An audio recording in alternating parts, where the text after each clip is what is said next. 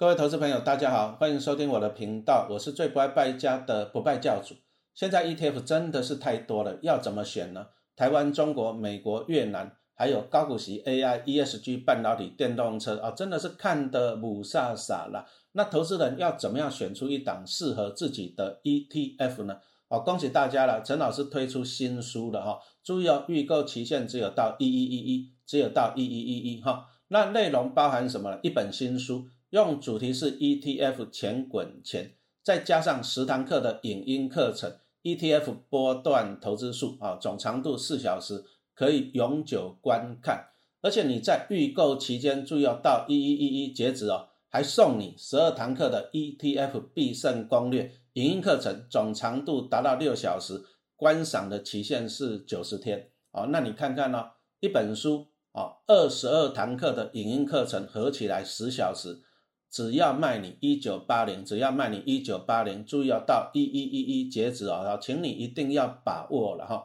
其实大家可以去外面比价看看呐，十小时二十二堂课的影音课程哦，都是万元起跳哦。那我们是不败教的嘛，就要给大家优惠，只要一九八零，只要一九八零。那其实少吃一次大餐就可以吃一个大餐，你顶多饱半天嘛。但是书跟影音哦，可以学习一辈子，对你的帮助哦。也是一辈子，投资自己才是最好的投资啊！注意哦，预购期限只有到一一一一啊，只有到一一一，请你要赶快把握。我们今天来讲一下啊，第三集的不败教主的财务自由之路啊，因为不败教主自己也是一个上班族了，我整整的上班工作了二十五年啊，也换了六个工作，在三家私人企业待过。啊，也教过三个学校哈，不是说哇一天一生下来，我们当然是希望啊，如果说会投胎，谁要投资嘛，是不是？而且我要养三个小孩哦，那是怎么样利用这个二十五年的过程哦，啊，慢慢的帮自己走到财务自由之路啊，给大家参考一下了。那这个第三集来讲一下，就是我当了公立学校的正式老师以后，哦，记得那个是民国九十年了。我九十年那时候，哎，考上了公立学校，当然是很开心啦。可是有时候啊，开心，哎，啊不开心就同时降临，什么意思呢？啊啊，九十年九月啊，我的小女儿也出生了，啊，我进到公立学校了，哎，开学了啊，但是小女儿出生了，啊，多了一个小朋友，你就多了一个支出嘛，啊啊，像那时候小女儿就给奶妈要带全天的，啊，因为她一个哥哥，哥哥差一岁半，啊，哥哥跟妹妹啊就给同一个奶妈带了。啊，啊哥哥就是晚上我们下班了把她接回来。啊，我记得那时候要给奶妈一万六吧。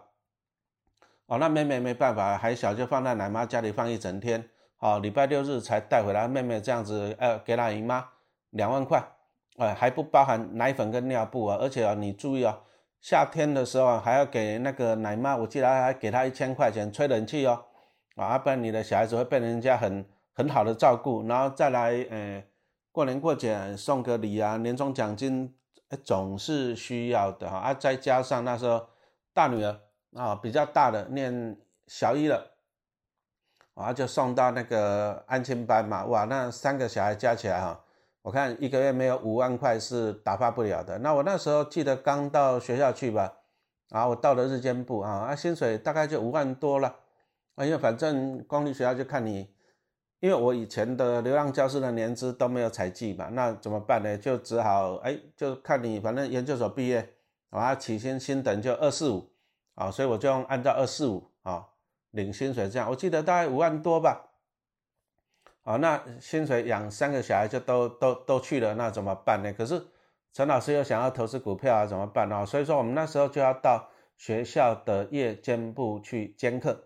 啊，那我就到夜间部去多当一个导师了。啊，当一个导师，你就可以那个时候了哈，两千块的导师费啊，接着就是夜间部上课嘛，那夜间部看你上几堂嘛啊，比如说上五堂课，那一堂课就是四百块，那五堂课就是两千块，要注意哦，这个五堂课指的是一个礼拜啊，一个礼拜这样就多两千块啊。不过我们那时候刚去哦，菜鸟都还不懂啊，就被人家凹。我记得我那时候去夜间部啊，那个组长也是很。哎，讲不要脸好不好的，他就直接跟你讲啊，那个陈老师哦，你们这个新进的人哦，要好好的学习，要努力哦，要那就叫我们讲了一堆废话了，就叫我们要爱国，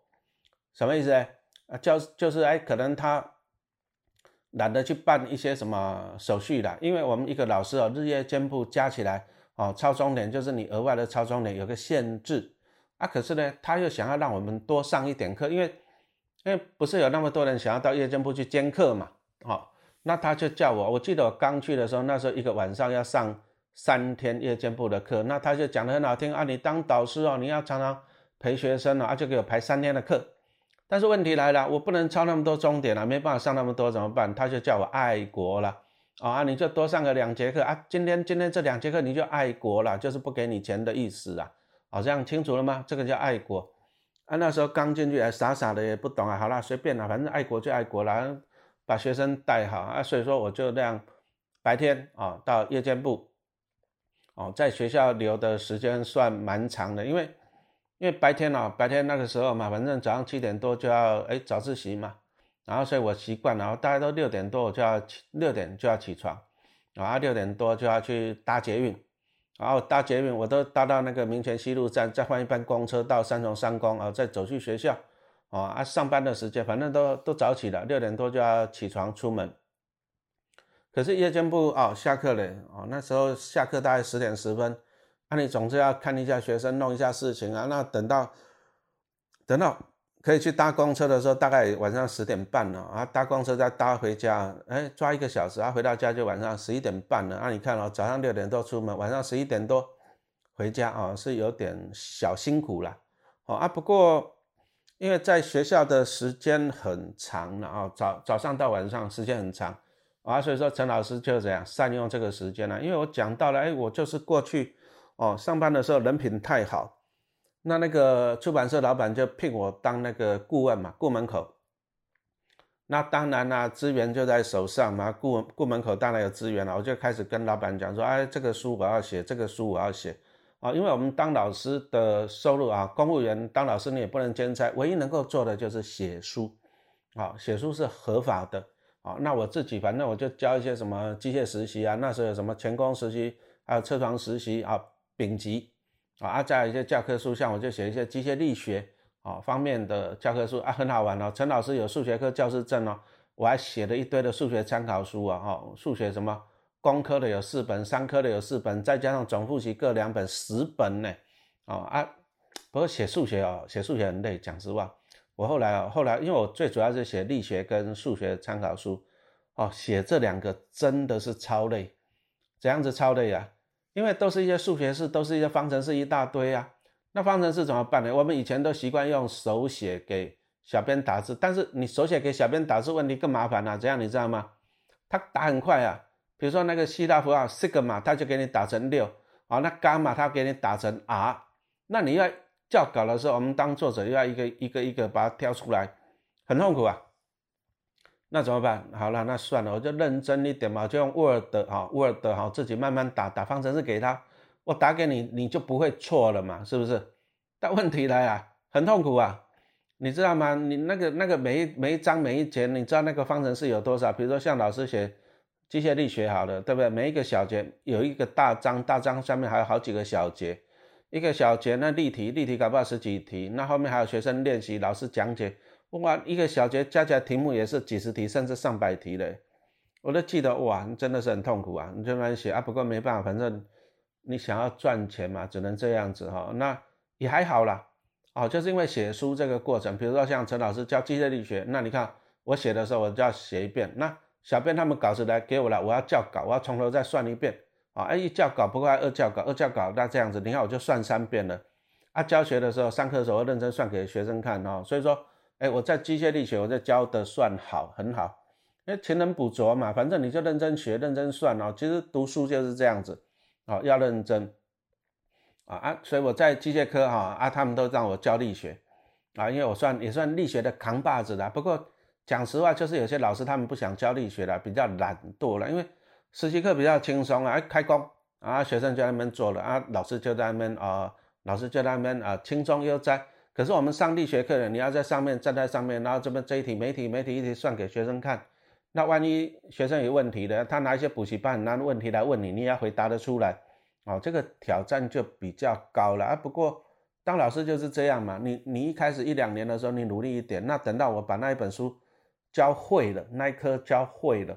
哎，我后后面二十年啊，就靠这一招就可以吃啊吃遍了。好了，那我们再把把那个拉回来。所以说陈老师啊就是这样子啊，白天一个班，夜间部一个班，那怎么办呢？那我就只好写教科书。哦，教科书我就写了很多啊，什么力学啊、参考书啊、讲义啊、数学啊，我连什么汽油药、连汽车和工业英文我都去写。哦，连模具实习我也去写。哦，还有什么自动化概论？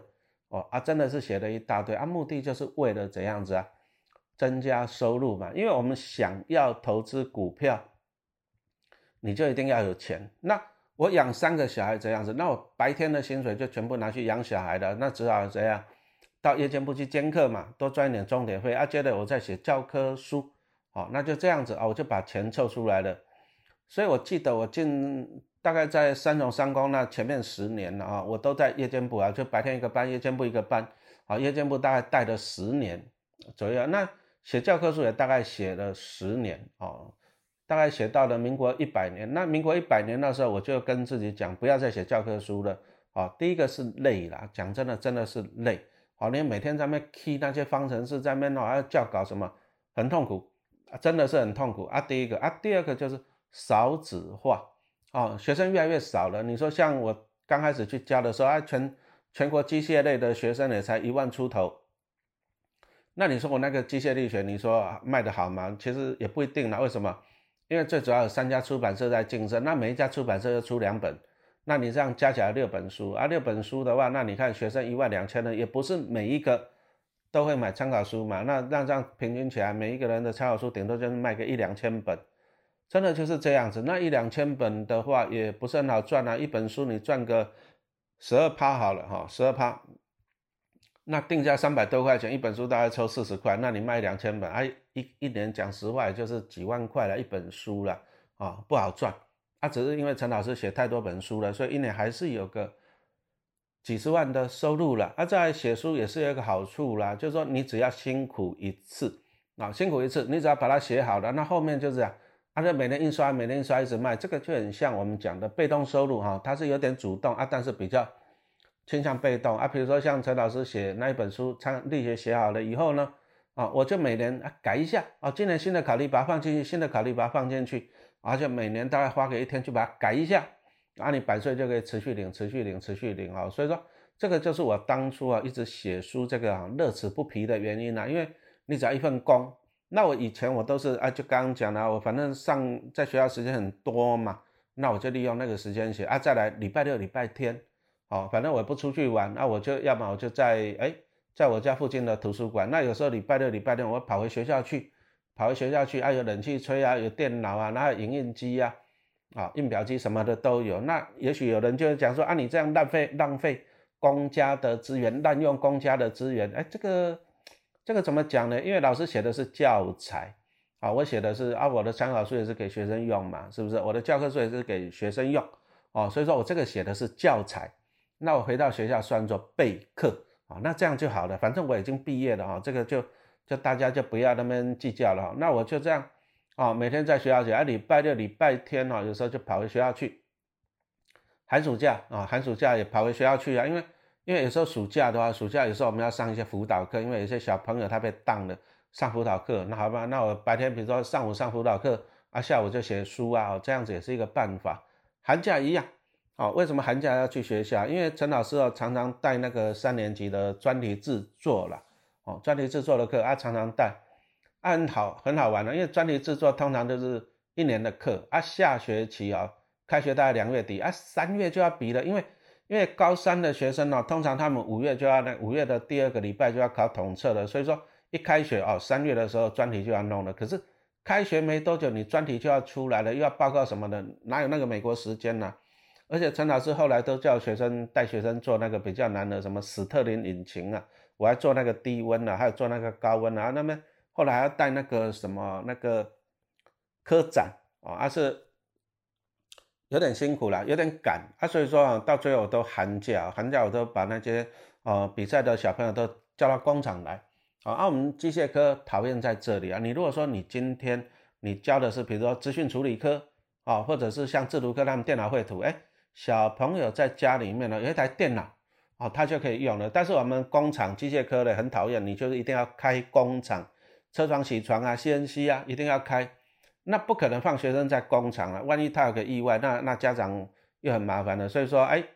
学生到工厂，老师就要到啊。啊，我那时候寒假就要去指导学生那个做专题啊。不过讲实话，这个都没有钱拿的啦，啊，政府也不会给我钱，这个算你自动的。而且我们看学生这么乖哦，寒假还过来上课，还要请他喝饮料，甚至要请他吃吃饭的，那也没办法，因为有些学生不做的，那这些认真做的，我们总是要照顾他一下嘛。那。我这样寒假到了工厂啊，啊学生就在工厂做专题，那老师我就可以在旁边写书嘛，啊这样子啊连带的我就是增加，反正就是要增加自己的收入了。因为你想要投资股票，你第一个要有钱，有钱啊又分为开源跟节流。那开源又分了本业跟业外。那本业指的是什么意思啊？哈，你说像陈老师以前呢在那民营企业上班，我的薪水都没有超过五万块钱都没有。那我后来我就很认真去修了一个啊教师证嘛，啊去读那个教育学分，修了一个教师证，哈，这个就是专业的人士，哦，那专业的人士你就可以拿到比较高的薪水嘛，哦，所以说你如果说想要帮自己加薪的话，你去考取相关的证照，哦，让你具备特殊的能力。那这里再来题外话了，其实有时候我也常常在粉丝团看到一些人在讲说啊，你们老师好好哦，有什么寒暑假？其实啊，哦，你也可以考嘛，啊，你如果说羡慕人家当老师有寒暑假，你为什么不去考？是不是？啊，比如说你说要羡慕人家当医生，哎，那你为什么小时候不努力一点啊？当律师，你为什么不用功一点去考？其实都可以啊，游戏规则是都对，都可以的哦。重点是说你自己要要去做了，好，你如果羡慕人家没有用啊，嫉妒人家也没有用哦。你说像陈老师，我为了考那张教师证。啊，到公立学校教书，我第一个我流浪了五年嘛，流浪教师五年，啊，每年都要考那个啊，流浪教师每年都要考嘛，对不对？啊，都让心情上上下下，那万一考不上怎么？万一考不上怎么办？这第一个，啊，第二个我要从台北跑到高师大，哦，我那来来回回飞机的钱、住宿的钱，哦，花了我大概二三十万跑不掉嘛，对不对啊？我还来了来了回一年，抛弃弃子啊，我去考到啊，去读了那个教师教育学分。接着呢，我还要拿实哦，好像还实习了，很讨厌呐，对不对？那接着又要考教师证，是啊，这边考那边考啊，终于考上了耶！哦，所以说有时候我常常在讲你羡慕人家，我们台湾人很喜欢仇富，其实这个我不喜欢。好，你你仇富一下，比如说我很讨厌郭台铭，郭台铭很有钱，我非常非常讨厌他，我也讨厌张忠谋，我也讨厌王永庆，有什么用？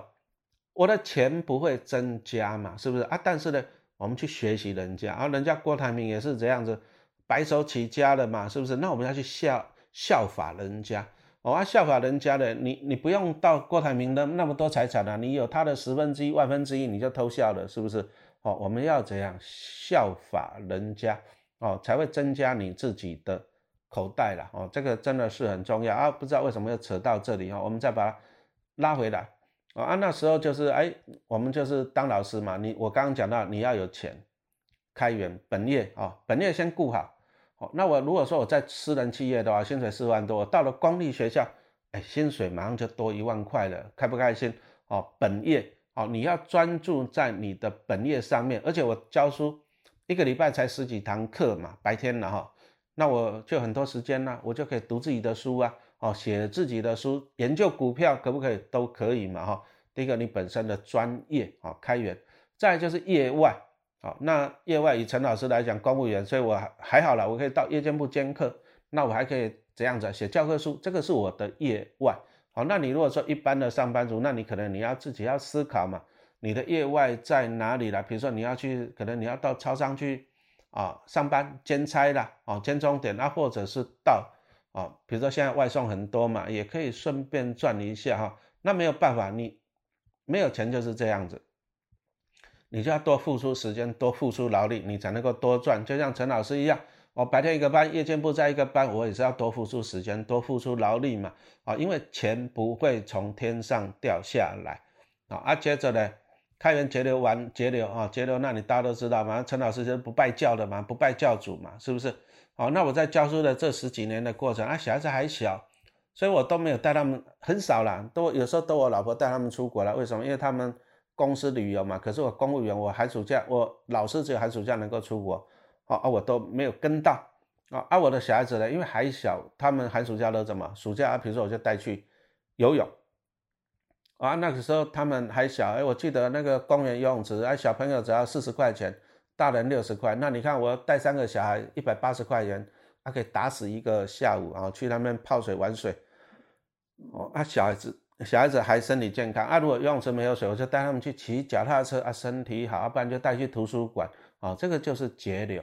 啊，陈老师这样不断的这样子开源跟节流啊，就是不断的帮自己这样累积股票、存股票了。那那刚讲到了，我就是一直靠的这种就是业外啊，就是很认真的去写教科书啊。但是到了民国一百年以后，我就跟自己讲，不要再写教科书了。为什么？第一个就是少子化哦，少子化啊，教科书越卖，讲真的少子化了啊，再是竞争越又多。那我我那时候是觉得，我要就逼自己不要写教科书了。为什么？虽然教科书它每年可以持续的零啊零版税了，但是你还是要写啊。那写这个还是你要付出劳力嘛，所以说我就从民国一百年开始，哦，我就跟自己讲，不要再写教科书，哦，我就逼自己了，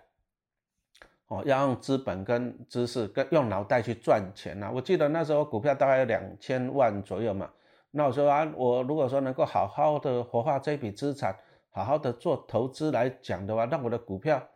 赚的会比我去写教科书赚的更多。哦，所以说其实我的人生，我们就是要做一个规划了啊。我觉得这个可以开另外一个单元再来讲人生怎么样去去做规划，因为我还蛮喜欢给自己做一些规划，比如说未来十年，好，我要怎么规划？那到了我就讲了，民国九十年到民国一百年，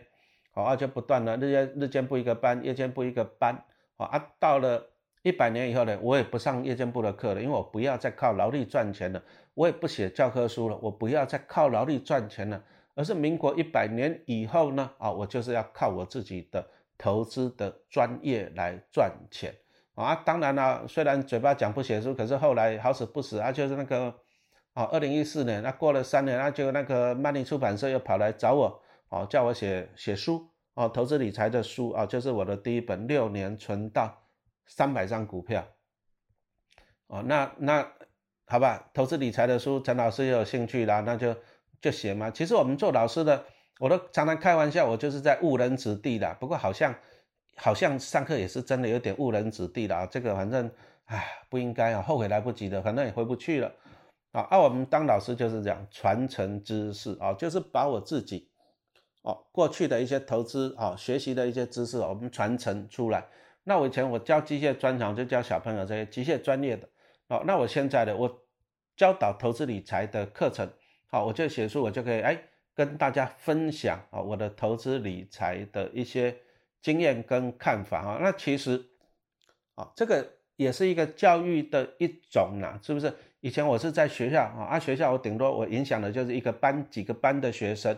可是我现在的书哈，我这样子哎，全台湾啊要买书啊，我一直强调要买书啊。好，你要买的书啊，老师的一些看法哈观念，你才能够得到收获嘛。啊你。你如果不买书，我最讨厌的就是老师啊，我手上有多少钱，这只股票可不可以买？啊，我都已读不回。为什么？你就很像说，你如果在学校里面，学生说老师你要考哪一题，答案是多少，你会给他吗？你当然就踹他屁股啊！你怎么可能会给他答案？哈，你你自己还是要付出了，哦，你还是要付出来学习啊。也就是说啊，陈老师就这样，书啊，那一本一本一本写。那我们现在录音的时间其实。啊，我现在录音的时间是十月的啊，不过我们这个播出的时候大概是十一月的时候，哦，陈老师的第八本啊投资理财书要出来了哈。那当然了，写书赚一点版税嘛，是不是啊？不过我们还是希望说，把一些投资的观念能够分享出去的哈。因为我自己的人生的过程，那年轻的时候就好好读书啊，就知道读书嘛，考好学校，然后研究所考到了台大，那我不去念，很嚣张啊，就这样子。啊，可是嚣张也没有用啊，到最后毕业了也是一样，找工作换了六个工作，然后又去当流浪教师，到最后也是一个教书的，好像也没有多厉害。啊，怎么办呢？你自己努力嘛。哦，白天一个班，夜间部一个班，啊，寒暑假都在写教科书。哦，啊，打拼打拼了十年以后，啊，觉得哎，帮自己累积到了足够的资产，我刚刚讲民国一百年，我大概有两千万吧，那我就觉得啊，要人要转型了，要进化了，就像变成什么超级赛亚人一样，哎，好像超级赛亚人也可以再拿一个单元出来讲哈。然后呢，我就逼自己说啊，你要转型了，不要再靠劳力赚钱了，不要再到夜间部，不要再写书了，好，你要靠投资，靠股票，好，来帮自己赚钱，这个才会怎样赚得轻松，赚得快嘛，哈。那也是很感谢的，因为我在学校这十八年，十八年的时间呢，公立学校哈，正式老师十八年，那当流浪教师五年，其实我教书教了，哦，教了二十三年啊，私立学校半年，教了二十三年半，好，这样子。哦，那也是感谢的，因为我寒暑假时间轻松，我可以做研究，哦，那帮自己怎样达到财务自由？公立学校好处就是我收入很稳定，好，那我就可以讲规划我的投资啊，有钱就去买规划我的投资，而且我也不用怕被开除或什么都不用，啊，我就稳稳的投资，好啊，我还有一些时间做自己的研究，这样子啊，帮自己股票好资产这样不断的累积，啊啊，当然陈老师的后面几年呢，在学校后面几年，我从二零一五年我就出。啊，第一本书嘛，六年存到三百张股票，啊，啊，二零一五年开始，那我离职好像是二零一九嘛，哈，那这样子，哎，四年多啊，前后加起来五年的过程中啊，我就不断的出书，哦，分享了我自己研究，我自己辛苦打拼累积资产的过程，好，那我自己上班了二十五年，我觉得也够了，好，啊，就跟学校三优拉拉，啊，因为退休金也被砍了，很不爽，那我就决定了三优拉拉，啊，打拼自己的人生，啊，再来跟大家分享一下。啊，投资的一些重点哈，股海在走，知识真的要有，书中真的有黄金屋了哈。你如果说你想要哦投资股票，你要赚到几百万、几千万，那你要花一辈子去投资，